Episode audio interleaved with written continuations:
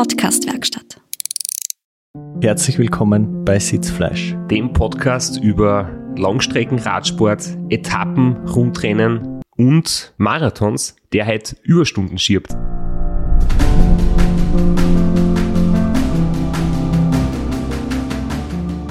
Dann besprechen wir im Auf, was wir sagen und dann dann improvisiert er da. Das kann nicht gut gehen. Ja, weil wir im Überstunden machen, die Gehirne werden schon etwas müde, jetzt habe ich was beim Intro versagt. Deswegen werden wir auch heute nichts zum New Kid Day sagen, weil einerseits, bis die Folge ausgestrahlt wird, sind die Kids nicht mehr new.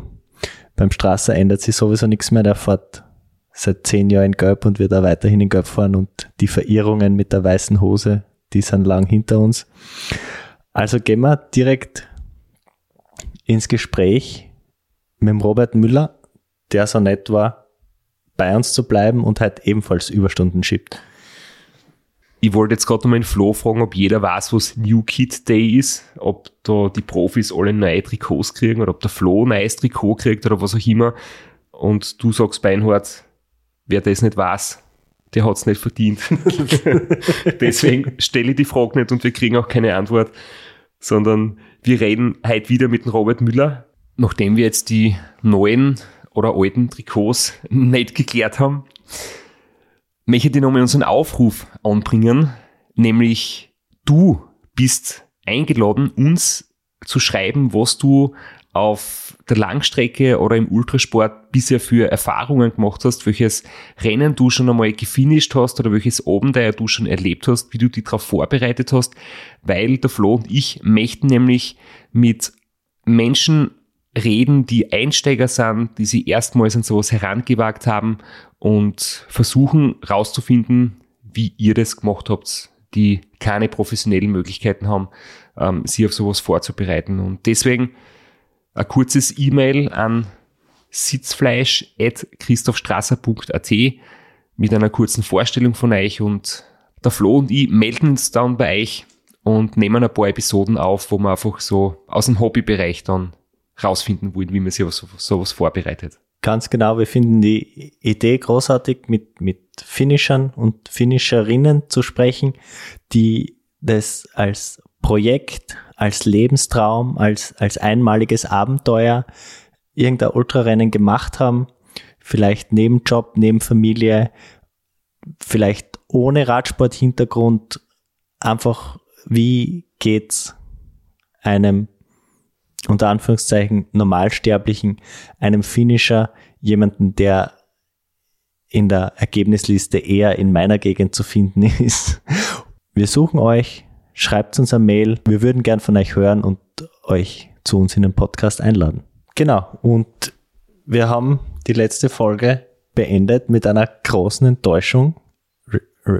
Race Around Austria konnte nicht gefahren werden. Und du hast einen kleinen Durchhänger gehabt.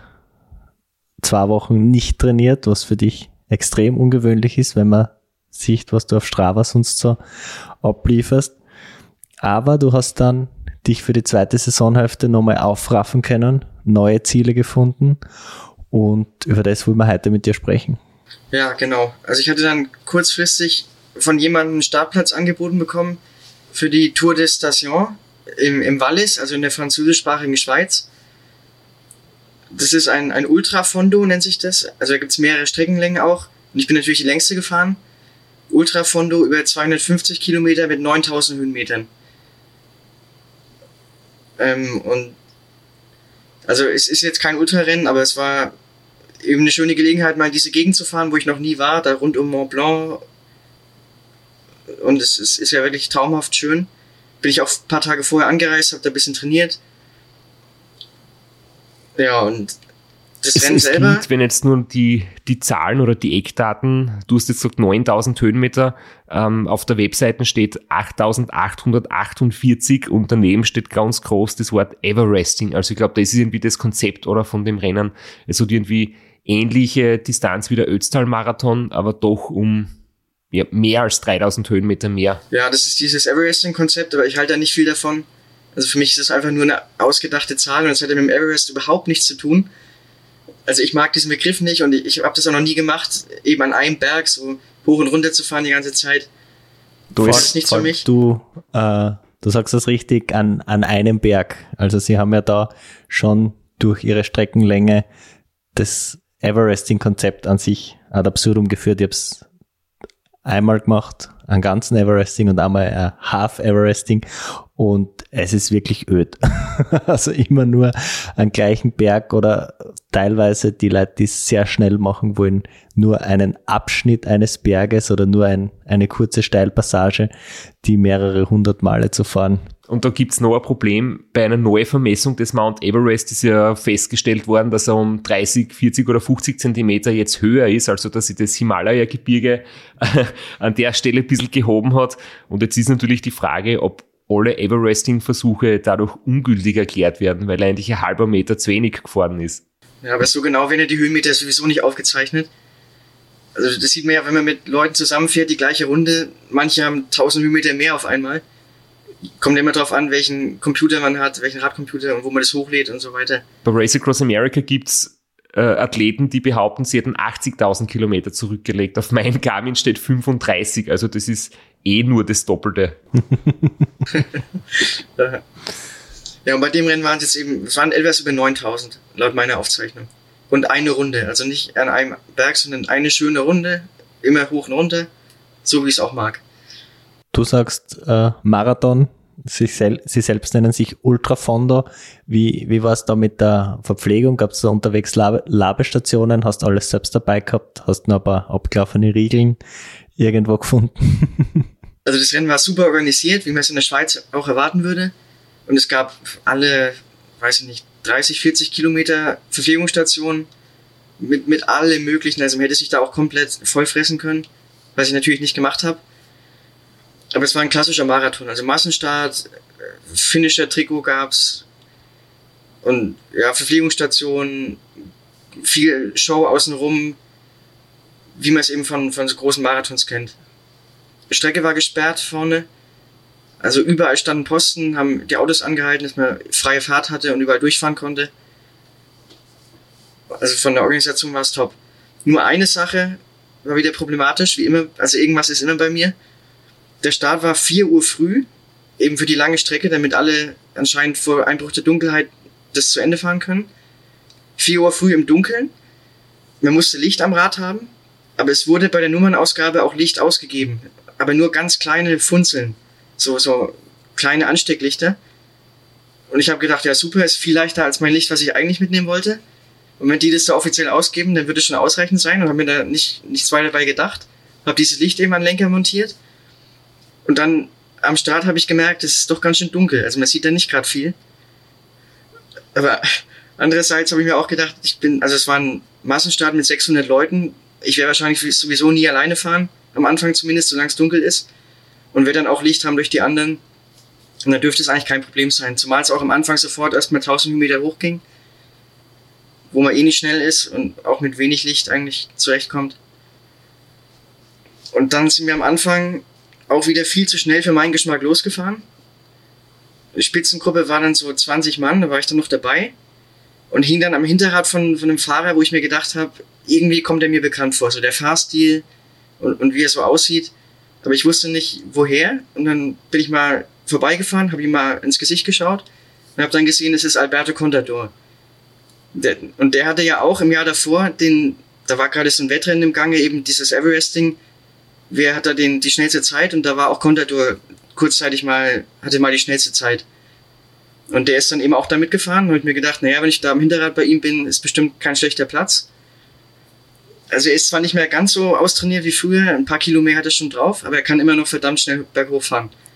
Ich glaube, ähm, der Everesting-Rekord ist dem Contador bald wieder abgenommen worden, oder? Flo, war das, nachdem du antreten bist? Nein, ich bin vor dem Contador antreten, aber ich habe da nicht mitgespielt in der Liga, aber der Contador seiner hat nicht so lange gehalten, wie man es erwarten hätte können.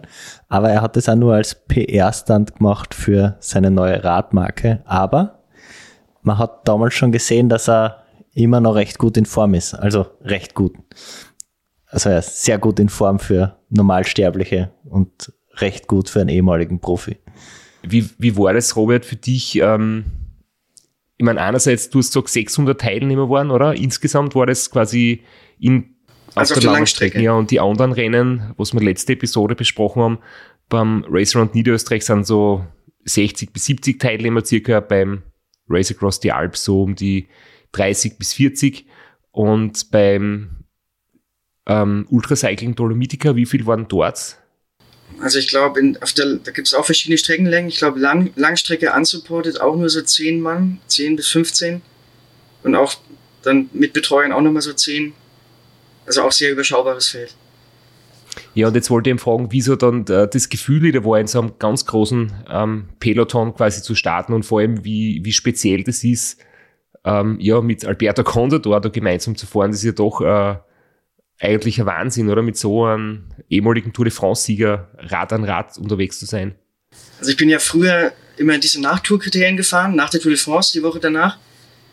Da bin ich immer so fünf, sechs Stück gefahren und bin da auch mit allen Tour de France-Fahrern schon Rennen gefahren. Also auch mit Jaron Thomas und, und Andy Schleck und den ganzen Helden. Also deswegen kenne ich das schon, mit solchen Leuten dann auch Rennen zu fahren. Und jetzt bei dem Rennen war da auch wieder speziell, also bei so einem Marathon stehen ja die ersten Teilnehmer, wenn 4 Uhr Start ist, da stehen um 2 Uhr früh die ersten schon an der Linie, wahrscheinlich. Und, und ich bin wieder so spät wie möglich, 10 Minuten vom Start erst gekommen und musste mich dann bei den 600 Mann erstmal ganz hinten anstellen. Weil das war so ein, so ein Startkorridor, abgesperrt mit Gittern, man ist nicht von vorne irgendwie rangekommen. Also musste ich von hinten mich anstellen, irgendwo zwischen 5 und 600. Und dann war die erste Challenge, also die ersten paar Kilometer ging es bergab so leicht, das Tal runter, da möglichst weit vorzukommen. Und da bin ich dann halt auch kreuz und quer durchs Feld gefahren, dass ich in den ersten Anstieg ganz vorne reinkomme. Und das hat dann auch geklappt. Also ich habe dann in den fünf Kilometern 500 Plätze gut gemacht. So ungefähr. Ja, aber das, das Gefühl war natürlich toll. Also macht schon Spaß, mit so vielen Leuten zusammenzufahren. Das hat, hatte ich ja in den letzten zwei Jahren Corona-bedingt eben auch sehr selten. Und da habe ich mich schon drauf gefreut. Aber die großen Namen machen dir sozusagen nichts, äh, verursachen kein extra Kribbeln im Bauch. Du bist, du bist mit allen schon unterwegs gewesen. Also es gibt da auch noch eine lustige Geschichte von einem Nachtourkriterium. Da bin ich mit, mit Marcel Kittel gefahren. Und der, also ich weiß nicht, ob ich das hier sagen darf, aber diese, diese Nachtourkriterien sind ja abgesprochen. Also es steht vorhinein fest, wer gewinnt, wie das Rennen abzulaufen hat, wer in der Spitzengruppe fährt und so weiter. Und da bin ich in Nacht von Hannover gefahren hatte aber die Besprechung vorher verpasst, weil wieder Stau war bei der Anreise. Wusste also nicht genau, wie es laufen soll. Und habe dann nur kurz zum Start gehört, ja, der, es gibt eine Sprintwertung, die soll der Kittel gewinnen und das Hauptrennen soll dann der Greipel gewinnen. In einem knappen Finale gegen Kittel. Und diese Sprintwertung, es waren dann so fünf Wertungen während des Rennens immer wieder, wo es Punkte gab. Und ich war dann mal in der Spitzengruppe, habe mal so eine Wertung gewonnen und habe eben auch ein paar Punkte gesammelt, so mehr zufällig. Und dann war die letzte entscheidende Wertung, die fünfte. Und da habe ich dann gesehen, dass der Marcel Sieberg dem, dem Marcel Kittel diesen Sprint eben anfährt und habe mich an sein Hinterrad gehängt und habe gedacht, ich sprint mal so zum Spaß so gegen ihn und, und halt mal ein bisschen dagegen und guck mal, wie ernst er das so nimmt und wie schnell er sprintet. Und bin dann halt neben ihm gesprintet und auf einmal war die Linie da und ich war knapp vor ihm. und, und hatte dann zufällig diese letzte Wertung gewonnen und damit auch die Gesamtsprintwertung über die fünf Wertungen hinweg. Und obwohl er die eigentlich hätte gewinnen sollen. Das ist eigentlich das Dümmste, was man machen kann, als Amateurfahrer gegen die Profis dann zu gewinnen bei so einem Rennen. Das ist eigentlich eher peinlich. Und ich habe mich dann auch geschämt und bin dann nach dem Rennen war dann große Siegerehrung, wurde ich dann geehrt als Gewinner der Sprintwertung gegen Marcel Kittel eben als als Nobody quasi und habe dann auch beim Interview noch gesagt, ich wusste gar nicht, wie, wie diese Sprintwertung funktioniert, wie viele Punkte es gibt und wie das abläuft. Habe es eigentlich noch schlimmer gemacht dann und habe mich auch, auch beim Kittel dann entschuldigt, aber ihm war es total egal, also war kein Problem. Die Geschichte ist ja Wahnsinn. Ja, und, und das, das Highlight war auch noch, das Ganze wurde live übertragen im Internet. Gab es einen Livestream von der ganzen Veranstaltung und, und viele Freunde und Rennfahrerkollegen haben das eben live gesehen. Und da habe ich auch so ein schönes Bild, wo unten eingeblendet ist, eben Gesamtwertung. Ich bin Erster mit so und so vielen Punkten und Kittel dann Zweiter mit ein paar Punkten weniger. Genial. Also ich habe das zum Beispiel nicht so ganz genau gewusst, ob das jetzt wirklich abgesprochen ist oder nicht, aber es war schon immer sehr verwunderlich, dass, dass eigentlich immer der große Favorit oder der Publikumsliebling oder der lokalen Matador ähm, oder der Tour de France-Sieger dann bei diesen prestigeträchtigen Kriterien gewinnt. Also mich wundert es jetzt nicht, ähm, dass zu hören, aber ich hätte es gern miterlebt, wenn der große Favorit von einem Nobody rausgefahren wird. Das stelle ich mir sehr, sehr cool vor. Also es gab ein Rennen, Tour de Neuss, da hat ein Amateurfahrer das zu ernst genommen und hat dann das Gesamtrennen gewonnen. Obwohl, glaube ich, Andy Schleck hätte gewinnen sollen. Aber der ist wahnsinnig schlecht um die Kurven gefahren. Also ich habe mich da auch gewundert, wie man als Profi so schlecht, also es war eben ein Kriteriumskurs, so schlecht um die Kurven fährt. Also es gibt wirklich bei den Profis Bergfahrer, die fahren verdammt schlecht um die Kurven. Da ist jeder Amateurfahrer, der, der viele Kriterien fährt, ist da besser. Und im Sprint wahrscheinlich auch schneller. Weil nach drei Wochen Tour sind die ja auch richtig kaputt normal.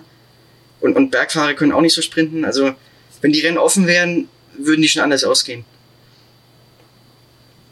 Aber es soll ja eine Show sein für die Zuschauer und es sollen sich ja die, die Tour de France-Fahrer da präsentieren. Und es macht als Amateur schon Spaß, da mitzufahren. Flo, warst du einmal in Graz bei uns ähm, früher beim Altstadtkriterium? Da war das auch immer nach der Tour de France ein Riesenspektakel und da waren zum Beispiel noch die äh, Rennen ähm, Lance Armstrong, Jan Ulrich. Habe ich, hab ich beide live gesehen und auch den Bernhard Kohl. Und komischerweise hat einmal der Lance Armstrong und einmal der Bernhard Kohl gewonnen. Aber ich glaube, die zwei waren nicht ganz sauber. Vielleicht haben sie deshalb das Altstadtkriterium in Graz gewonnen. Ja, das kann gut sein. das ist eine andere Geschichte, ja. Zurück zu deinem Rennen in der Schweiz zum Ultrafonda. Ja. Bevor ich da. Äh, wo war ich da stehen geblieben? Ach ja, also der erste Berg bin ich da mit der 20-köpfigen Gruppe hochgefahren. Und das Tempo war mir eigentlich ein Tick zu schnell, wie immer am Anfang. Und ich kannte die Abfahrt auf der anderen Seite, da ging es dann auch über 1000 Höhenmeter runter, sehr technisch, kurvig, eng. Bin ich am Tag davor gefahren und wusste, dass ich da, wenn ich ein bisschen Risiko nehme, äh, Zeit gut machen kann, auf die meisten wahrscheinlich. Und habe dann oben kurz vor der Kuppe, so die letzten zwei Kilometer habe ich dann reißen lassen von der Spitzengruppe, weil ich eben dachte, in der Abfahrt komme ich da locker wieder ran. Also taktisch reißen lassen, wie ich das mal nenne. Obwohl es vielleicht noch irgendwie gehen würde, dann aber trotzdem eben sich abfallen zu lassen. Und dann war ich auf einmal ganz allein und habe dann gemerkt, mit dem Licht, ich sehe fast gar nichts. Also es war so dunkel, das Licht. Ich habe nur so schemenhaft die Straße erkannt. Und es ging ja noch, bis ich oben war, aber dann kam die Abfahrt und dann habe ich wirklich einfach nichts mehr gesehen und bin dann musste die ganze Zeit bremsen, bin mit 30 vielleicht da runtergefahren und habe dann auch nach ein zwei Kilometern einen Stein erwischt mit dem Vorderrad und einen Durchschlag gehabt. Das hat einen Schlag getan, Vorderreifen geplatzt, konnte ich gerade noch aussteuern, dass mir der nicht weggerutscht ist, dass ich nicht gestürzt bin. Ja, und dann stand ich erstmal da mit dem Platten, musste im Stockdunkeln meinen Schlauch wechseln, aufpumpen von Hand eben habe bestimmt zehn Minuten gebraucht und jetzt halt haben mich 100 Leute überholt, gefühlt. Also die ganze Zeit natürlich Fahrer vorbeigefahren in der Abfahrt. Da war die Motivation dann schon im Keller. Also habe ich gedacht, ich, am besten, ich drehe jetzt wieder um, fahre den Berg auf der anderen Seite wieder runter und lege mich wieder ins Auto und schlafe noch eine Runde. Aber habe ich dann natürlich doch nicht gemacht, bin dann weiter die Abfahrt runter, irgendwie runter. In der Zwischenzeit muss ja wohl schon hell geworden sein, wenn es zehn Minuten zum, zum Schlauchwechsel Es ist dann zum Glück so langsam hell geworden, aber wirklich viel gesehen habe ich immer noch nicht und bin da runtergeeiert und war heilfroh, als ich dann unten war. Und dann habe ich mir aber erstmal auch keinen Stress mehr gemacht und war ich ja irgendwo mit, also eigentlich wollte ich ja in der Spitzengruppe dann wieder landen, am Ende der Abfahrt und mit denen dann weiterfahren. Und dann war ich aber irgendwo im Niemandsland, irgendwo jenseits von Platz 100 unterwegs bin dann auch nicht so schnell gefahren, eher gemütlich, weil ich die Motivation nicht so richtig hatte und, und gewusst habe, nach ganz vorne komme ich ja eh nicht mehr. Und habe dann die Landschaft genossen, habe mich verpflegt an die Verpflegungsstation, da auch mehrmals angehalten. Ja, und war, war sehr schön, hat alles gut funktioniert, Wetter war top, schön warm, sonnig. Das Wetter war bis dahin schön, oder? Das hat sich dann ja leider nicht so ganz bis zum Schluss durchgehalten, oder? Ja, also es war für den Abend war Gewitter angesagt, aber eben erst relativ spät abends. Und ich habe gedacht, ich schaffe es locker noch vor dem Gewitter ins Ziel zu kommen. Aber es ist schwül geworden. Also man hat schon gemerkt, dass, dass sich was zusammenbraut. Und ich habe dann auch äh, Alberto Condado habe ich dann auch nochmal getroffen unterwegs auf der Strecke, war dann auch ganz alleine unterwegs. Und ich habe ihn überholt und er hat mich dann angefeuert, Venga, Venga, vamos. Also sehr sympathisch war das. Und er hat dann später auch aufgegeben, habe ich äh, gehört. Also er war dann doch nicht so gut drauf an dem Tag. Und ich bin eben weitergefahren, habe Leute überholt und habe dann gegen Ende, also nach 200 Kilometern, dann gesehen, dass sich eben doch Wolken aufbauen. Und der Schlussanstieg war Naturstraße, ungeteert. Ging so 10 Kilometer hoch auf den über 2000 Meter hohen äh, Col de la Croix de Coeur, heißt der, oberhalb von Verbier. Und das war eben der Schlussanstieg vom Rennen, oben dann Zielankunft. Und als ich unten reingefahren bin, hat es angefangen zu regnen. Das war erstmal noch kein Problem. Aber dann, umso höher ich gefahren bin, umso schlimmer ist das Wetter eben geworden. Starkes Gewitter, total zugezogen mit Wolken, Temperatursturz um 15 Grad mindestens. Also es ist dann richtig kalt geworden. Und an dem Schlussanstieg haben sich dann auch Fahrer von allen Strecken versammelt, also von den kürzeren Strecken und Staffelfahrer. Und die meisten haben sich irgendwo untergestellt im Wald oder da waren auch so kleine Hütten, wo sich Leute untergestellt haben. Weil der Regen hat so stark geprasselt, es hat richtig wehgetan auf den nackten Arm und Bein. Und ich hatte ja nichts dabei, weil ich dachte, ich schaff's im, im Trocknen noch locker. Also nur eine, eine dünne Weste hatte ich dabei. Ja, und habe mich dann hochgekämpft, bin dann eben bei grauslichem Wetter oben angekommen auf 2000, über 2000 Meter. Da war dann Ziel, bin 15. geworden, habe ich am Ende dann erfahren, was aber eigentlich egal war. Warum steht in der Ergebnisliste kein Roberto Muella, so wie damals äh, beim Ultracycling Dolomitica oder auch kein Robert Müller? Ja, weil ich den Startplatz eben kurzfristig von jemandem übernommen hatte und dann ging es nicht mehr umzumelden. Dann bin ich quasi unter anderem Namen gefahren. Von daher war es vielleicht auch gut, dass ich nicht, nicht in die Top Ten gefahren bin, weil das ja dann schon irgendwie komisch ist. Aber so war es dann relativ wurscht, ob jetzt mein Name steht oder nicht. Mir ging es da auch nur um, oder mehr ums Erlebnis bei dem Ganzen. Und das Erlebnis war dann, nachdem ich im Ziel angekommen war, war es dann schon ein ordentliches Erlebnis, weil ich dann eben da oben stand, komplett durchnässt, bei vielleicht 5, 6 Grad mittlerweile und eigentlich so nach Verbier runterfahren wollte, die Abfahrt. Aber das war nicht erlaubt. Also oben waren dann die Organisatoren, haben dann gesagt, es darf keiner runterfahren. Es sind schon Leute gestürzt beim Versuch runterzufahren, weil eben Sturzbäche die Straße runtergelaufen sind und auch Verschmutzung war und man hat nichts gesehen. Also es war wie dichter Nebel, wir waren halt mitten in den Wolken. Also war es verboten runterzufahren.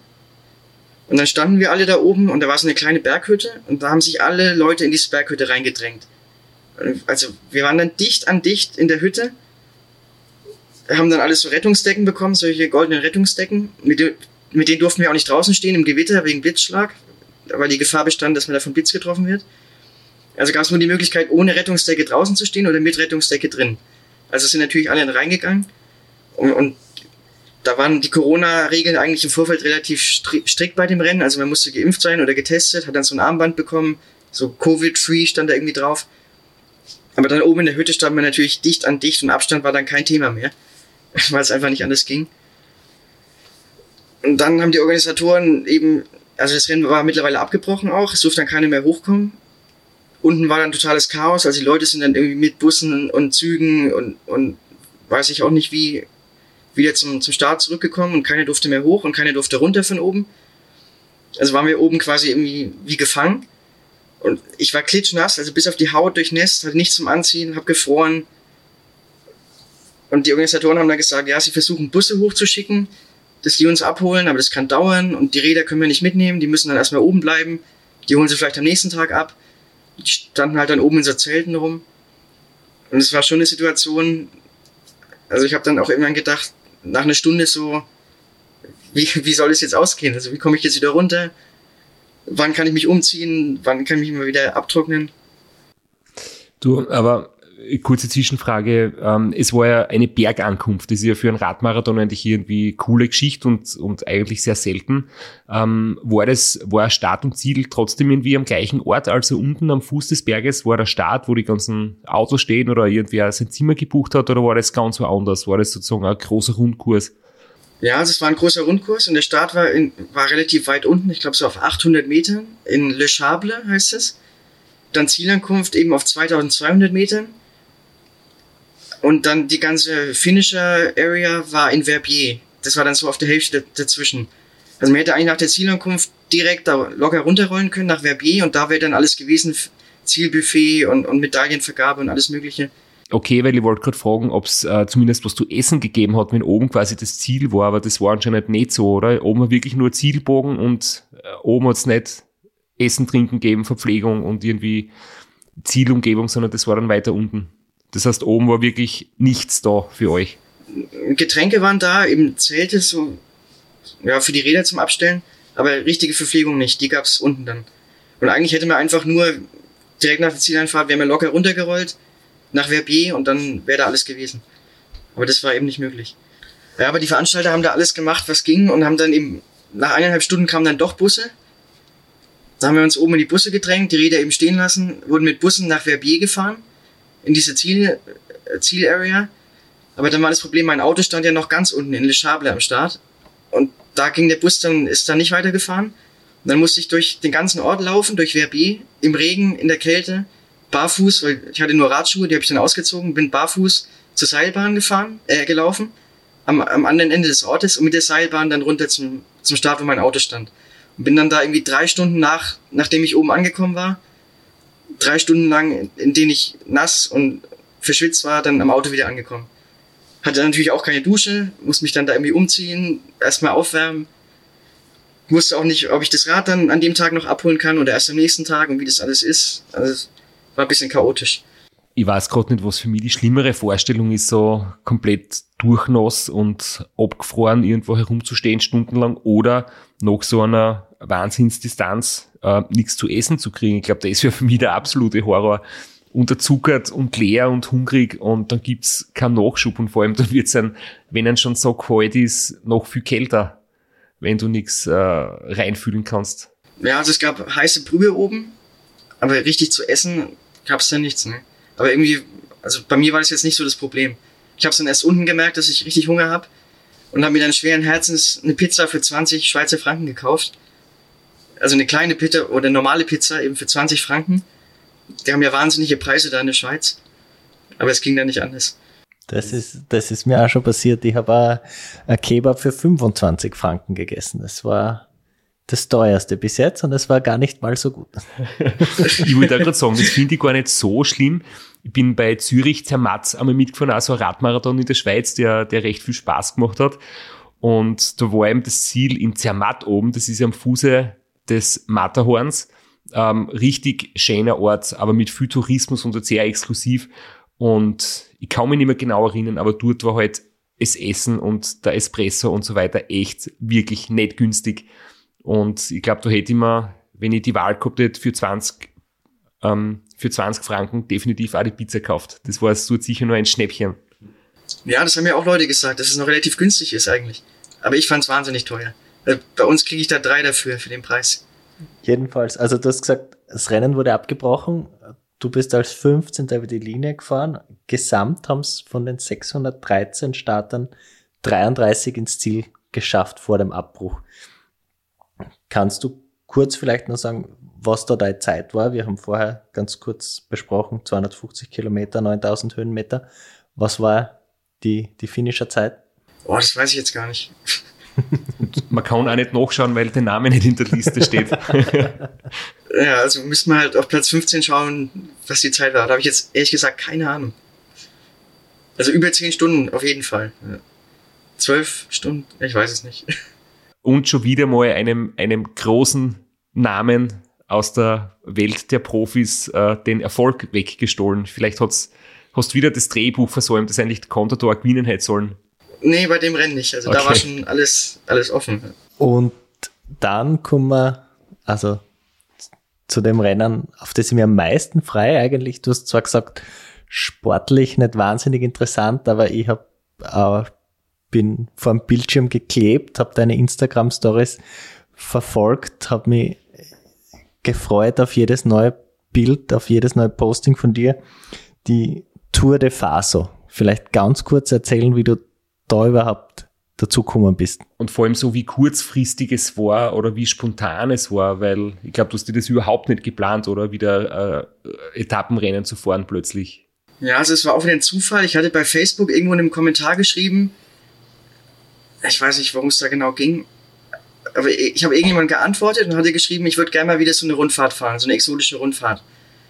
Und das hatte dann der Teamchef gelesen von, von einem Schweizer Team, mit dem ich schon früher in der Türkei bei Rundfahrten war. Und der hat mich dann angeschrieben und gefragt, ob ich nicht mit ihnen eben die Tour du Faso fahren will in Afrika. Und da musste ich eigentlich keine Sekunde überlegen, weil das Rennen steht schon länger auf meiner Liste. Das ist so unter den Weltenbummlern von den Rennfahrern ist es bekannt und berüchtigt und ich habe da viele Geschichten drüber gehört und da gibt es einen Kinofilm drüber und Dokumentationen und alles mögliche. Also habe ich sofort zugesagt, kannte eben den Teamchef und das Team schon und wusste, da bin ich gut aufgehoben. Und dann hatte ich ein super Ziel, weil es war Anfang November, um noch weiter zu trainieren, September, Oktober, dass ich da in halbwegs vernünftiger Form dann am Start stehe. Also hat sich auch durch einen Zufall eigentlich ergeben und kam dann genau richtig. Da sagt nur einer jemand, dass, dass man auf Facebook keine sinnvollen Dinge mehr machen kann. Ja, das kommt immer darauf an, wie man es benutzt. Ja, richtig. Also vielleicht kannst du ganz kurz, also Tour de Faso, die Landesrundfahrt von Burkina Faso. Äh, ihr seid in die Hauptstadt geflogen und was erwartet einen dort? Also man muss vorher schon mal, bevor man überhaupt dahin fliegt, Visum beantragen bei der Botschaft in Berlin. Da muss ich dann meinen Reisepass hinschicken mit 70 Euro in Bar, einfach in einem Umschlag da hinschicken und hoffen, dass irgendwann ein Visum zurückkommt. Und das hat erstaunlicherweise auch funktioniert. Dann musste ich mich noch impfen lassen gegen Gelbfieber. Das war Voraussetzung, um da überhaupt einzureisen. Corona-Impfung sowieso, die hatte ich ja schon. Dann Flug gebucht, eben nach Ouagadougou in die Hauptstadt. Über Istanbul sind wir da geflogen. Und dann kommt man da an, auf einem sehr kleinen Flughafen, steigt aus dem Flugzeug aus. Also es war kurz vor Mitternacht, glaube ich, so 11 Uhr abends. Es ist noch wahnsinnig heiß, so um die 30 Grad. Es erschlägt einen fast, wenn man aus dem Flugzeug steigt, eben aus dem deutschen, also es war ja Anfang November, bei uns schon relativ kühl. Und ich habe gleich gewusst, das habe ich vermisst. Weil das war meine erste Rundfahrt seit zwei Jahren. Und habe gleich gewusst, genau das brauche ich jetzt wieder. Das war das Feeling, was ich haben wollte. Und dann am Flughafen das typische Chaos, kommen viele Teams gleichzeitig an, überall Radkartons, die irgendwie verladen werden müssen. Man muss sich anmelden, Visa, ganzen Kontrollen. Aber in Afrika war das jetzt alles relativ, äh, also war das jetzt nicht so streng mit den ganzen Kontrollen, die ganzen Papiere. Ja, und dann wurden wir gleich ein, ein Pickup verfrachtet. Unser Mechaniker hat die Räder äh, verladen und da aufgepasst. Und dann ging es zum Teamhotel oder zum, zum Rundfahrthotel, wo sich alle Teams erstmal so gesammelt haben. Also du hast einfach jetzt einmal so das Gefühl gehabt, weil das wollte ich nämlich dich vorher schon fragen. Ähm, jetzt bist du eigentlich seit eineinhalb Jahren sehr viel Ultrarennen gefahren, mehr oder weniger als irgendwie als Plan B, weil viele Rundfahrten abgesagt worden sind. Und jetzt endlich wieder das erste Rennen, für das du eigentlich, ähm, oder für den Sport, für den du eigentlich lebst oder den du seit, seit vielen Jahren machst, wie da das Gefühl dann wieder war, zurückzukommen, ob, ob jetzt du quasi schon äh, so ein bisschen die Liebe zum Ultracycling gefunden hast oder ob sofort wieder das Gefühl da war, dass du jetzt eigentlich das, die Langstrecken wirklich als Ersatzprogramm quasi gehabt hast. Und wenn es jetzt die Rundfahrten gibt und die Etappenrennen, ähm, dass du das dort sofort wieder zu Hause fühlst. Ja, also ich habe mich definitiv wieder zu Hause gefühlt. Bei den Ultrarennen stört mich auch immer die ganze Organisation im Vorfeld. Eben Betreuer suchen, die ganze Ausrüstung, Verpflegung. Man muss vorher so viel planen, organisieren und machen. Und da muss man einfach nur sich das Visum besorgen, Flug buchen, und sobald man am Flughafen ankommt vor Ort, ist für alles gesorgt. Also alles organisiert, alles bezahlt, Hotels, Verpflegung. Man muss sich da um nichts mehr kümmern. Ist also deutlich stressfreier in der Vorbereitung. Und dann auch ist, man in einem Team unterwegs. Eben, wir waren sechs Fahrer, drei Betreuer mit Mechaniker. Es wird aber auch alles abgenommen. Das Rad wird jeden Tag äh, geputzt und gewartet.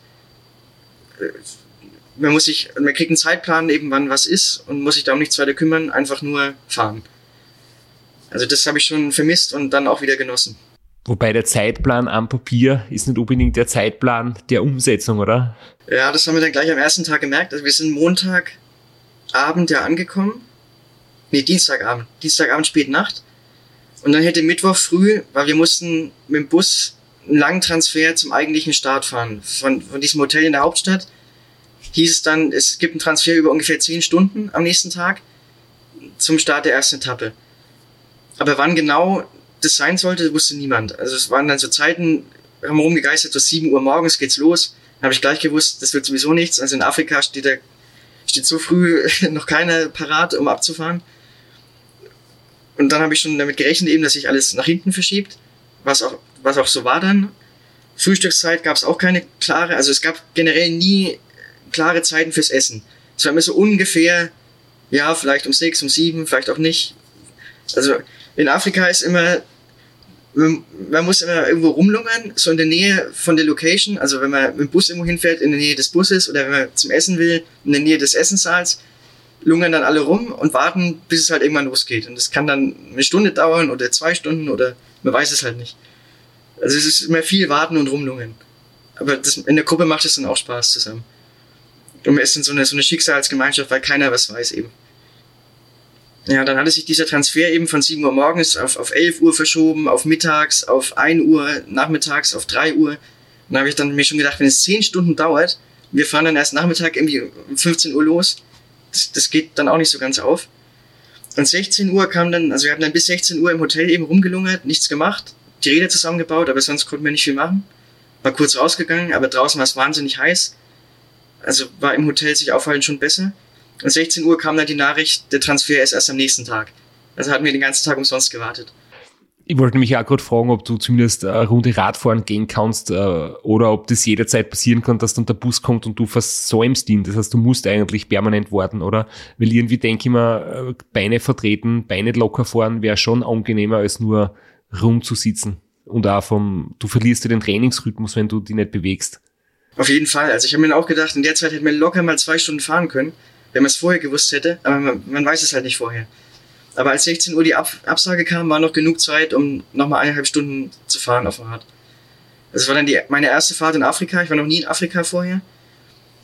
Und dann haben wir uns da einen Weg rausgebahnt aus der Hauptstadt, wollten eben ein bisschen rausfahren. Und dann haben wir so zwei, drei Straßen probiert, die alle irgendwann aufgehört haben und in, in Sand- und Schottepisten übergegangen sind, weil das sind nur die Hauptstraßen asphaltiert. Die ganzen Nebenstraßen sind nicht geteert. Und die Eindrücke, die wir dann hatten, das ist natürlich Wahnsinn. Also äh, Burkina Faso ist eines der ärmsten Länder der Welt. Ich glaube, es gibt so einen, so einen Wohlstandsindex der Länder. Da ist Deutschland irgendwie auf Platz 6. Burkina Faso ist 182, also ungefähr Platz 6 von hinten. Das heißt, der Kontrast, der könnte kaum größer sein. Und das war auch das Reizvolle, warum ich da unbedingt hin wollte. Also eine ganz andere Welt, eine ganz andere Lebensrealität als bei uns. Und das mal zu sehen mit eigenen Augen und da mittendrin zu sein halt auch im Verkehr und unter den Leuten, weil da fahren ja viele Leute Rad. Also man ist da als Radfahrer nichts Besonderes. Zwar fahren die wenigsten im Rennrad, aber gibt es auch. Es gibt ja einheimische Profis da und Teams. Aber im Alltag fahren eben sehr viele Leute Rad. Und dann war, deswegen war die erste Ausfahrt, war schon sehr spannend, sehr viele Eindrücke. Wie ist das Gefühl, ähm, sich äh, dort einfach zu bewegen.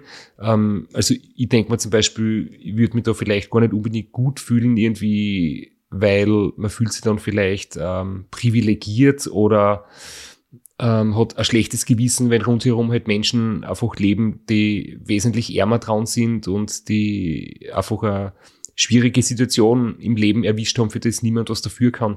Ähm, ist es dann trotzdem so, dass du es genießen kannst? Ja, also ich kann es genießen ich weiß natürlich, dass die mich mit, wahrscheinlich mit anderen Augen sehen und, und dass das schon problematisch ist, so als, als Europäer da einfach hinzukommen und, und dann da mit so einem teuren Rad rumzufahren und, alles zu haben und dann immer an Leuten vorbeizufahren, die, die gar nichts haben. Aber ich will das ja erleben, also ich will diesen Kontrast sehen und ich will das erleben und eine andere Möglichkeit gibt's halt nicht, als selber hinzufahren. Und als Radsportler, also Radsport ist dort Nationalsport. Die Rundfahrt gibt es seit über 30 Jahren. Also die Leute wissen auch schon, dass wir Rennfahrer sind und warum wir da sind und, und freuen sich auch und haben uns teilweise dann beim Training schon zugejubelt. Beim Rennen natürlich noch viel mehr. Also ich kann es schon genießen. Ja. Vielleicht kannst du ein bisschen was äh, vom, vom Rennen erzählen. Es ist ein Etappenrennen, eine, eine Landesrundfahrt mit, mit großer Tradition. Wie, wie ist das abgelaufen? Also vielleicht ganz kurz, äh, wie viele Etappen waren es, wie lang waren die Etappen und wie, wie war das sportliche Niveau? Also es waren zehn Etappen am Stück, ohne Ruhetag, mit einem Teamzeitfahren über, ich glaube, 30 Kilometer. Insgesamt 1200 Kilometer und die längste Etappe war so 180. Die meisten waren so 120, 140 rum in dem Dreh. Die Besonderheit da ist, dass es ganz flach ist. Also es gibt keine Berge, topf eben. Es geht sehr viel geradeaus, es gibt kaum Kurven. Also wir sind teilweise 120 Kilometer geradeaus gefahren einfach. Wir waren quasi ab dem Start auf der Zielgeraden. weil es keine Kurven gab. Ja, und die, die Rundfahrt gilt so als Tour de France Afrikas. Die wurde auch mal von der ASO organisiert, eben von der Organisation, die auch die Tour organisiert. Und die Mischung, also es waren 15 Teams und so die Hälfte afrikanische oder vielleicht 10 afrikanische Teams, 5 europäische. Also Belgier waren am Start, Holländer. Die sind auch immer bei solchen Rennen. Ein deutsches Team, eben ich mit dem Schweizer Team. Ein französisches Team ist komischerweise nicht gekommen. Und es, es ist dann schon so, naja, Zweikampf will ich jetzt nicht sagen, aber so ein bisschen so Europäer gegen Afrikaner manchmal. Weil die, die Mentalität ja bei den Europäern, bei den Rennfahrern, also Belgier, Holländer, Deutsche, ist ja so ungefähr gleich, wie man Rennen fährt, taktisch und wie man das so angeht. Und bei den Afrikanern eben anders. Die haben andere Vorstellungen, wie das so läuft. Und das ist dann schon sehr interessant, im Rennen dann die Taktiken zu sehen oder auch die Materialunterschiede. Natürlich haben die einheimischen Fahrer keinen Zugang zu solchem guten Material, wie wir es haben. Weil ich habe auch extra mein ältestes Rad mitgenommen. 15 Jahre altes Rad mit, mit einfacher Ultegra-Schaltung, keine Carbonlaufräder, weil ich, ich hätte mich da nicht wohlgefühlt mit so einem wahnsinnig guten und teuren Rad. Auch wegen der schlechten Straßen, aber auch so. Für mich klingt das gerade sehr attraktiv, wenn du sagst 120, 140 Kilometer flach und geradeaus. Äh, du musst ja ans Ram denken, an Kansas oder so. Ähm, das heißt, du hast deinen schönen Laufradelsatz, den du beim Ultracycling Dolomitica gewonnen hast, nicht mit dabei gehabt, dein Zeitvorrat, das, mit dem du wahrscheinlich mittlerweile nicht mehr trainiert hast, hätten Racer und Niederösterreich vermutlich, hast fürs Team Zeitfahrt auch nicht im Einsatz gehabt. Nee, wir hatten nur Lenkeraussätze dabei. Wir konnten ja nicht zwei Räder mitnehmen im Flugzeug. Aber hätte ich sowieso nicht gemacht. Ja, aber stimmt. Also ich hatte möglichst einfaches, verlässliches Material, aber eben auch günstiges und altes. Also wenn es kaputt gegangen wäre, wäre es nicht so schlimm gewesen. Und einheimische Fahrer fahren teilweise mit 20 Jahre alten Rädern mit ganz einfachen Mitteln und fahren aber auch sehr gut. Also das Niveau ist schon ganz ordentlich. Afrika ist ja sowieso umgekommen. Also die, die Rad-WM ist ja, glaube ich, in zwei Jahren auch in Ruanda. Und der Radsport dort ist im Aufwind generell in Afrika. Und es haben auch die, die Afrikaner haben auch Etappen gewonnen. Und das Niveau war schon, also gut, dadurch, dass es flach ist, kann, kann man natürlich relativ leicht im Feld einfach mitfahren. Man wird da nicht abgehängt, wie bei bergigen Rundfahrten. Aber um, um vorne eben was zu werden, Etappen zu gewinnen oder in der Gesamtwertung ganz vorne bei zu sein, muss man eben auch öfter mal in die Spitzengruppen gehen, vorne rausfahren, Zeit gut machen. Also muss man schon ein starker Fahrer sein dafür. Und bei uns ist es dann so gelaufen, mein einer Teamkollege, der Daniel, Daniel Bichemann, also der auch bei dem Schweizer Team als Gastfahrer dabei war, so wie ich, der ist am Anfang, hat er sich vorne aufgehalten, war dann immer so um Platz 10 vielleicht in der Gesamtwertung. Und ab der Hälfte der Rundfahrt hat er sich nach vorne gearbeitet. Ist dann jeden Tag ein bisschen weiter nach vorne gekommen, hat dann eine Etappe auch mal gewonnen, aus einer Ausreißergruppe Zeit gut gemacht und hat dann drei Etappen vor Schluss im ganz großen Kuh gelandet, war als einziger Spitzenfahrer vorne in der Ausreißergruppe, ist mit sehr großem Vorsprung von 20, 25 Minuten aufs Hauptfeld ungefähr angekommen und hat da dann das gelbe Trikot übernommen, also die Gesamtführung.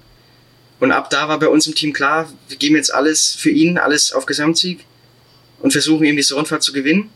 Ich habe mich auch dann voll eingespannt für ihn, bin dann als Helfer gefahren, eben die klassischen Helferdienste geleistet, Trinkflaschen geholt, Führungsarbeit gemacht, Löcher zugefahren.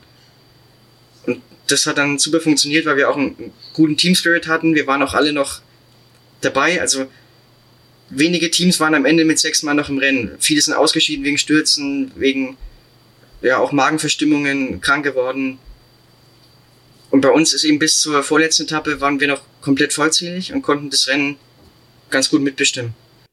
Wie ist es dir persönlich ähm, zuerst gegangen hast du am Anfang auch, bevor also diese, diese erfreuliche Situation mit dem Daniel Bichelmann zustande gekommen ist, wo dann natürlich klar war, auf den letzten Etappen fährt alles und jeder für ihn. Hast du zuerst einmal versucht, ähm, für dich persönlich was rauszuholen, irgendwie vorn rauszufahren, zu attackieren? Oder war das nicht so dein Terrain und du bist mehr im Feld geblieben? Ja, also ich bin ja seit zwei Jahren keine UCI-Rennen mehr gefahren. Also das Rennen war ja eine UCI 2.2 Rundfahrt. Also zwar niedrigste Kategorie, aber immerhin UCI-Rennen. Das heißt, ein gewisses Niveau ist da und bei so kurzen Rennen über 120, 140 Kilometer wird ja hart attackiert ständig. Das war ich gar nicht mehr gewöhnt von den Ultrarennen, da hatten wir sowas ja gar nicht. Also musste ich mich schon am Anfang erst wieder reinfinden, diese Attacken mitzufahren, diese krassen Tempowechsel, so Stop-and-Go-mäßig. Das, das hohe Durchschnittstempo, einfach 45er Schnitt zu fahren, war ich alles nicht mehr gewöhnt. Dann natürlich die Hitze war am Anfang ein großes Problem. Also es hatte immer mittags so 38 bis 40 Grad. Da musste ich mich auch erstmal akklimatisieren. Aber es ist von Tag zu Tag besser gegangen, wie ich es auch erwartet hatte. Und ich konnte dann ab der Mitte der Rundfahrt eigentlich ziemlich gut mitfahren, war auch einmal in der Spitzengruppe sogar. Konnte dann eben die Helferdienste auch verrichten und vorne im Wind Führungsarbeit leisten. Beim Teamzeitfahren war ich, ja, bin ich als Dritter abgefallen. Also wir sind jetzt zu sechs gefahren und zwei sind vor mir noch abgefallen. Ich war dann der Dritte, der abgefallen ist. So bei der Hälfte ungefähr. Also konnte ich auch einen bescheidenen Beitrag leisten, dass wir da Zweiter geworden sind im Teamzeitfahren. Wie war das vom Spaßfaktor her? Äh, Zeitfahren deine große Stärke? ja, ich hatte natürlich, also ganz am Anfang, bevor der Rundfahrt, äh, vor der Rundfahrt hatte ich da nicht so Lust drauf aufs Teamzeitfahren. Aber in der Rundfahrt selber dann, dadurch, dass wir uns als Team so gut gefunden hatten, die Stimmung so gut war, wir vorne dabei waren und der Daniel uns gut eingestellt hatte, war ich dann schon motiviert. Haben wir dann sogar so Aerosocken angezogen, die ich mir ausgeborgt hatte von Teamkollegen. Wie hoch? Also, ja, schon, also für meinen Geschmack viel zu hoch. schon so bis zur Hälfte von der Wade. Aber meine Teamkollegen haben gesagt, ich musste alles mitmachen. Habe ich dann auch gemacht. Lenkeraufsatz drauf. Und so wie es die UCI vorschreibt eigentlich, oder? Weil das darf genau zwischen ähm, Sprunggelenk und Kniegelenk genau 50 Prozent dürfen oder dürfen bedeckt sein mit den Socken. Ja, also so genau hat der UCI-Kommissar da nicht hingeschaut. Aber ich habe dann also schon alle Register gezogen, um da möglichst gut mitzufahren. Ja, und, und sonst, also im Rennen selber, die Fahrweise war eigentlich ganz angenehm. Also es war nicht so stressig, wie ich gedacht hatte. Das Feld war auch nicht so groß, also 80 Mann. Von Tag zu Tag kleiner geworden natürlich. Darf ich nur kurz, Entschuldigung, darf ich nur kurz nachfragen ähm, zum Mannschaftszeitfahren generell? Weil das ist etwas, ich glaube, das passiert sehr selten, dass man die Chance hat, beim Mannschaftszeitfahren mit dabei zu sein. Es ist generell Zeitfahren schon eher äh, Disziplin, das es nicht so oft gibt. Auch im Hobbybereich ist es nicht so einfach, gute Zeitfahren zu finden. Ähm, King of the Lake ist bald ausverkauft und ansonsten gibt's nur kurze Strecken. Und ich bin tatsächlich in meiner langen Zeit zweimal am Mannschaftszeitfahren mitgefahren und muss sagen, das waren eigentlich immer die allerhärtesten Momente weil das, was man eben, wenn man es selbst noch nicht erlebt hat, vielleicht unterschätzt, man ist zwar zu viert, aber alle vier schießen sich komplett ab. Oder man ist zu dritt oder zu fünf, das ist natürlich alles möglich. Ähm, Im Einzelzeitfahren hast du natürlich keinen Windschatten, du fährst komplett alleine, aber du fährst immer irgendwie an deinem Limit, an deiner Schwelle ziemlich konstant dahin.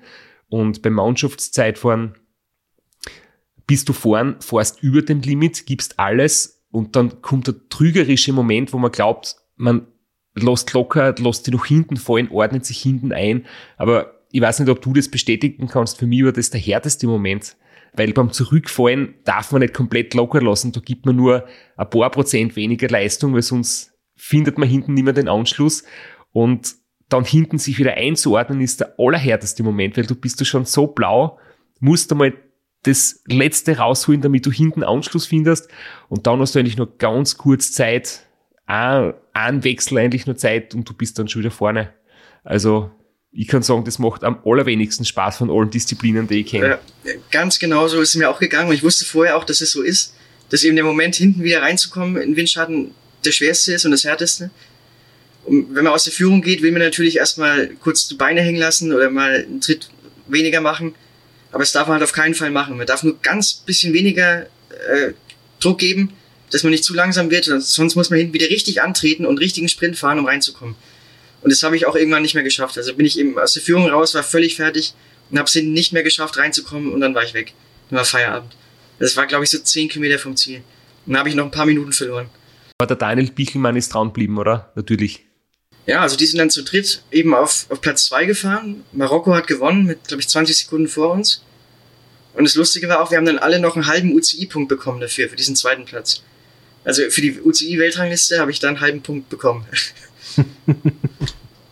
Wusste ich auch nicht, dass es so halbe Punkte überhaupt gibt. Waren die ganzen 1200 Kilometer auf geteerten Straßen, wie man in Deutschland sagt, bei uns würde man sagen asphaltiert, oder waren da auch Schotter oder Neudeutsch Gravel-Passagen dabei? Also auf der längsten Etappe, auf der 180er, war am Schluss mal ein Schotterstück, so vielleicht 10 Kilometer. Und zwischendurch mal höchstens bei Baustellen so kurze Stücken. Aber das meiste war schon Asphalt. Teilweise aber sehr schlecht, also wahnsinnig rauer Asphalt, von Schlaglöchern übersät. Also wie der, äh, wie bei der Gavia-Abfahrt ungefähr 70% Schlaglöcher, 30% Asphalt. Und da habe ich auch ein paar Platten gefahren. Also jeder hatte eigentlich Platten während des Rennens. Ich habe mir einmal Vorderrad komplett eingelocht in einem Schlagloch, in einem riesen Schlagloch. Hatte dann eine Beule auch in meiner Bremsflanke, in der Aluflanke, die unser Mechaniker zum Glück wieder rausbekommen hat, mit, mit Hammer und, und Zange rausgebogen. Äh, mein Teamkollege ist mit einem Carbon-Laufrad in so ein Schlagloch gefahren und das Laufrad war gebrochen dann. Und wir hatten eben, außer der Daniel, der hatte keinen Platten. Sonst, wir hatten alle Platten, auch auf der Schlussetappe hatte der Belgier, der das, die Sprintwertung angeführt hatte, hatte, glaube ich, fünf Platten allein auf der Schlussetappe. Und der Daniel ist die ganze Unfall durchgekommen, ohne Platten, ohne Sturz, ohne Defekt. Also allein das ist eigentlich schon ein Wunder bei so einer Rundfahrt. Bei Stürze gab es auch einige, auch im Finale, im Massensprint gab es mal einen ziemlich schlimmen Sturz, wo es auch einen Deutschen erwischt hat, aus dem deutschen Team. Aber also ich habe zum Glück durch meine Erfahrung konnte ich die Stürze vermeiden. Ich wusste dann immer schon ungefähr, wo die Punkte sind, wo es knallen könnte. Und so zwei, drei Mal lag ich damit leider richtig und habe den Sturz kommen sehen und er ist dann auch so passiert. Und aber aus meinem Team sind ist, na, wir hatten glaube ich zwei Stürze, aber es ist nichts Schlimmes passiert. Also wir sind alle gut durchgekommen. Nur einer ist leider vor der Schlussetappe krank geworden, so Magen-Darm irgendwie und konnte dann am Schluss nicht mehr starten die letzte Etappe. Aber der Rest ist gut durchgekommen. Also das war als Team auch ein Wunder eigentlich, dass man das so gut durchkommt, ohne größere Verluste. Wie war die, die restliche Infrastruktur rund um das Rennen so? Also man hört ja auch teilweise von der Tour de France Horrorgeschichten, wo man in irgendwelchen, wo die Profis in irgendwelchen zwei Sternen Pensionen ohne Frühstück untergebracht werden und wie war das dort und wie war die, der ganze Tross? Waren es Mietautos oder ist da der Mechaniker vorausgefahren mit seinem Privatauto und hat in Burkina Faso auf euch gewartet. Äh, wie war der Teambus? Wie waren die Hotels? Wie war, wie war der Rest? Ja, also es war das Haupthotel in Ouagadougou in der Hauptstadt, das war so der Standort und von da sind wir dann immer für, manchmal nur für einen Tag eben, also woanders hingefahren, haben woanders übernachtet, sind am nächsten Tag wieder zurückgekommen. Oder am Anfang, die ersten drei Tage, haben wir immer das Hotel gewechselt. Und manchmal waren wir dann zu dritt in einem sehr kleinen Zimmer ohne Klimaanlage. Ich hatte dann eine Matratze irgendwo auf dem Boden liegen unter der Klimaanlage, da hat es dann rausgetropft, dann war die ganze Matratze nass, weil sie die ganze Nacht getropft hatte. Aber ich wusste vorher schon, dass, dass es jetzt kein Erholungsurlaub wird und ich war darauf eingestellt, auf solche Sachen. Aber also schlimm fand ich es jetzt nicht. Klar, manche haben sich ein bisschen beschwert, weil man kann natürlich nicht die Standard erwarten von, von uns hier. Aber wenn man das vorher weiß und sich darauf einstellt, kommt man damit gut klar. Ja, und dann hatten wir ein Teamfahrzeug. Also jedes Team hat ein eigenes Auto von der Organisation eben bereitgestellt bekommen. Mit einem Fahrer, mit einem einheimischen Fahrer. Dann hatten wir Mechaniker dabei, zwei weitere Betreuer. Und für die langen Transfers immer, also für diesen zehnstündigen Transfer am Anfang zum Beispiel, da gab es große Reisebusse, drei Stück wo wir uns dann immer reingedrängt haben, wo es auch wahnsinnig heiß war, weil die standen dann im Zielbereich eben stundenlang in der prallen Sonne. Und dann sind wir nach dem Ziel, mussten wir dann da rein und manchmal zwei Stunden zum Hotel fahren. Und, und als wir da reingekommen sind in den Bus, waren vielleicht 50 Grad. Es war aufgeheizt ohne Ende und man wusste ja auch nicht, wann der losfährt, ob der jetzt noch eine Stunde da steht oder nicht. Also haben wir auch immer dann eher draußen im Schatten rumgelungert und gewartet, bis irgendwann der Bus losfuhr. Aber die Organisation insgesamt war schon ganz gut. Also es hat alles funktioniert. Essen war genug da. Also ich hätte es mir sogar eigentlich, was heißt schlimmer, aber ich hätte es mir etwas chaotischer vorgestellt sogar noch. Aber ich glaube, das war auch für afrikanische Verhältnisse war das ganz ordentlich. Ja, und vor allem, man wird dich nicht so leicht äh, verschrecken können. Du bist ganz andere Sachen gewohnt, äh, vor den Rennen im Zelt zu schlafen, was reinregnet, unsupported äh, zu fahren. Also du bist jetzt sicher niemand, der irgendwie Luxus gewohnt ist oder irgendwie auf Luxus pocht. Ja, ich hatte auch mal ein Bild gepostet bei Instagram von der von meiner einen schäbigen dünnen Matratze, auf der ich geschlafen habe. Da hat auch jemand geschrieben, ja, immer noch viel besser als, als beim Race Around Austria im Auto irgendwo fünf Minuten zu schlafen. also stimmt natürlich.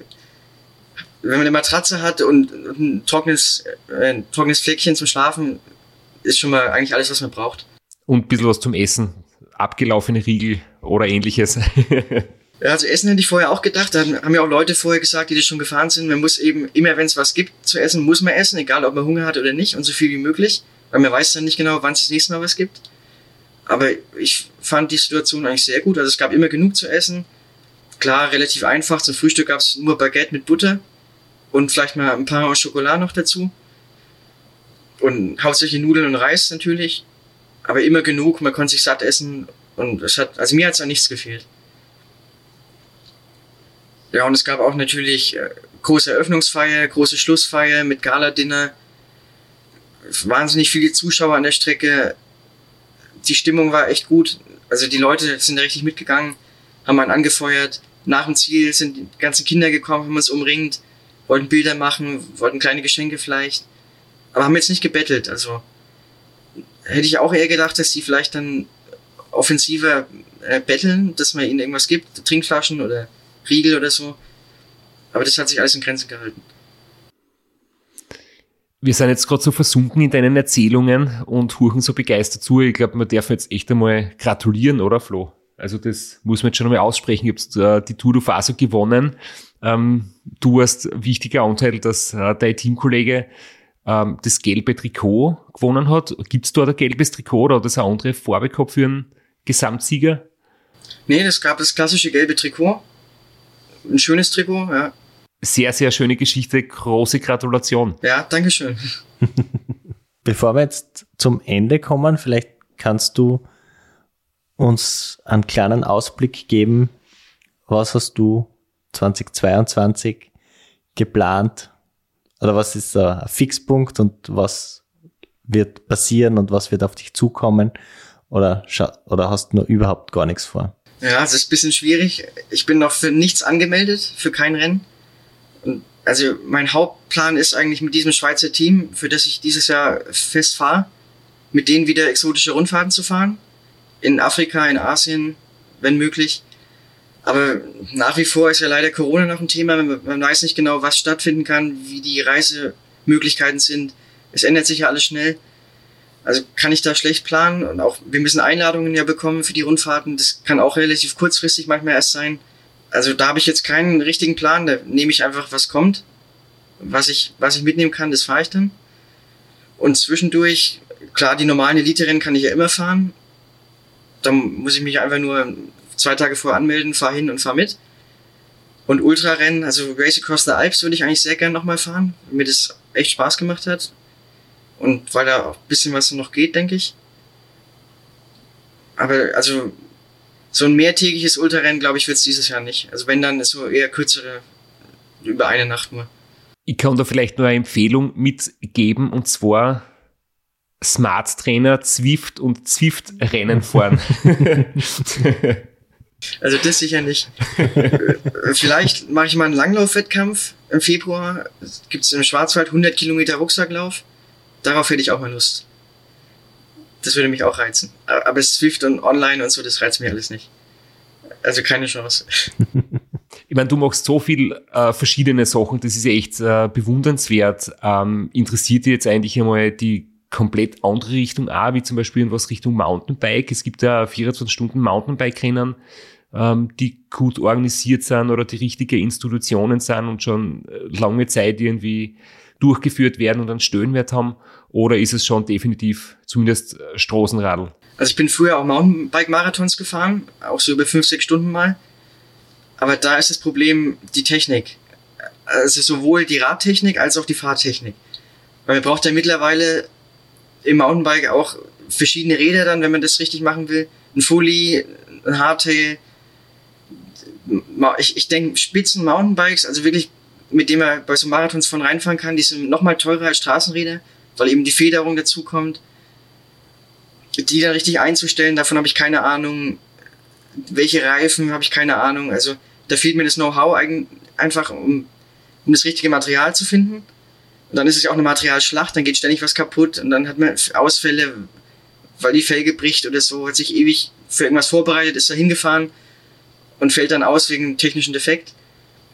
Ja, und dann bin ich fahrtechnisch jetzt auch in den Abfahrten auch nicht die Koryphäe auf Mountainbike, weil ich es zu selten mache einfach. Also letzten Jahre bin ich eigentlich gar nicht gefahren. Also deswegen das Thema Mountainbike ist jetzt erstmal nicht, steht jetzt erstmal nicht an. Bei mir war es ganz anfangs ähnlich. Ich war meine ersten Radmarathons am Mountainbike gemacht und ich war einerseits natürlich immer einer der ganz schlechten von der Abfahrtstechnik und so, also ähnlich wie du. Und ich habe keinen Bock gehabt, mich mit dem Material zu beschäftigen. Und bei jedem Marathon bin ich gestürzt und einmal bin ich als letzter ins Ziel gekommen, stehend, weil es mir den Sattel abgerissen hat. Einmal bin ich mit einem verbogenen Lenker ins Ziel gekommen, da ist dann das, äh, der Steuersatz vorne komplett locker gewesen, die Gabel hat gewackelt und ich bin als letzter, ich bin immer ins Ziel gekommen, aber sehr oft als letzter und immer mit einem kaputten Radl. Und dann haben wir irgendwann gedacht, das ist einfach nicht lustig und Straßenradl haltet eigentlich sehr gut, ohne dass man irgendwas zerstört, wenn man damit unterwegs ist. Und ich glaube, man muss beim Mountainbiken wirklich auch so die Liebe zum, zum Tüfteln und zum Radschrauben haben, weil es ist halt wirklich mehr zum Touren. Und wenn man da keine Freude dran hat und keinen Spaß, dann wird's wirklich mühsam. Also ich bräuchte halt ein Team oder einen Mechaniker, der mir ein fertiges Rad gut eingestellt hinstellt, mit dem ich fahren kann. Aber weil ich das nicht habe und auch nicht bekommen werde, sehe ich da keine große Chance für mich. Danke für das Gespräch. Danke für die spannenden Einblicke und Ausblicke. Und schauen wir mal, wie sie deine Exotenradsaison entwickelt. Und vielleicht sehen wir die doch noch bei dem ein oder anderen Ultrarennen. Spätestens bei der Revanche beim Ratter. Schauen wir mal, der Lukas Kinreich hat ja was vorgenommen fürs Ratter. Vielleicht. Man weiß es nicht. ja, also danke für die Einladung. Hat mich gefreut. Mir würde es auch sehr freuen, wenn wir uns wieder mal treffen beim Rennen, wenn wir, ähm, ich will gar nicht sagen gegeneinander, oder vielleicht miteinander oder, oder nebeneinander ein Rennen fahren. Und ja, ich habe meine Pläne auch noch nicht fixiert für diese Saison. Ähm, bin auch noch am überlegen, was es dann definitiv werden wird, welche Wettkämpfe. Und ich wünsche da noch viel sturzfreie Trainingskilometer im Winter, auch wenn es sportlich um die Kurven fährst oder mit Langlaufski die Pisten abfährst. Und ja, alles Gute und hoffentlich bis bald. Ja, danke. Bis bald. Ciao. Danke. Ciao.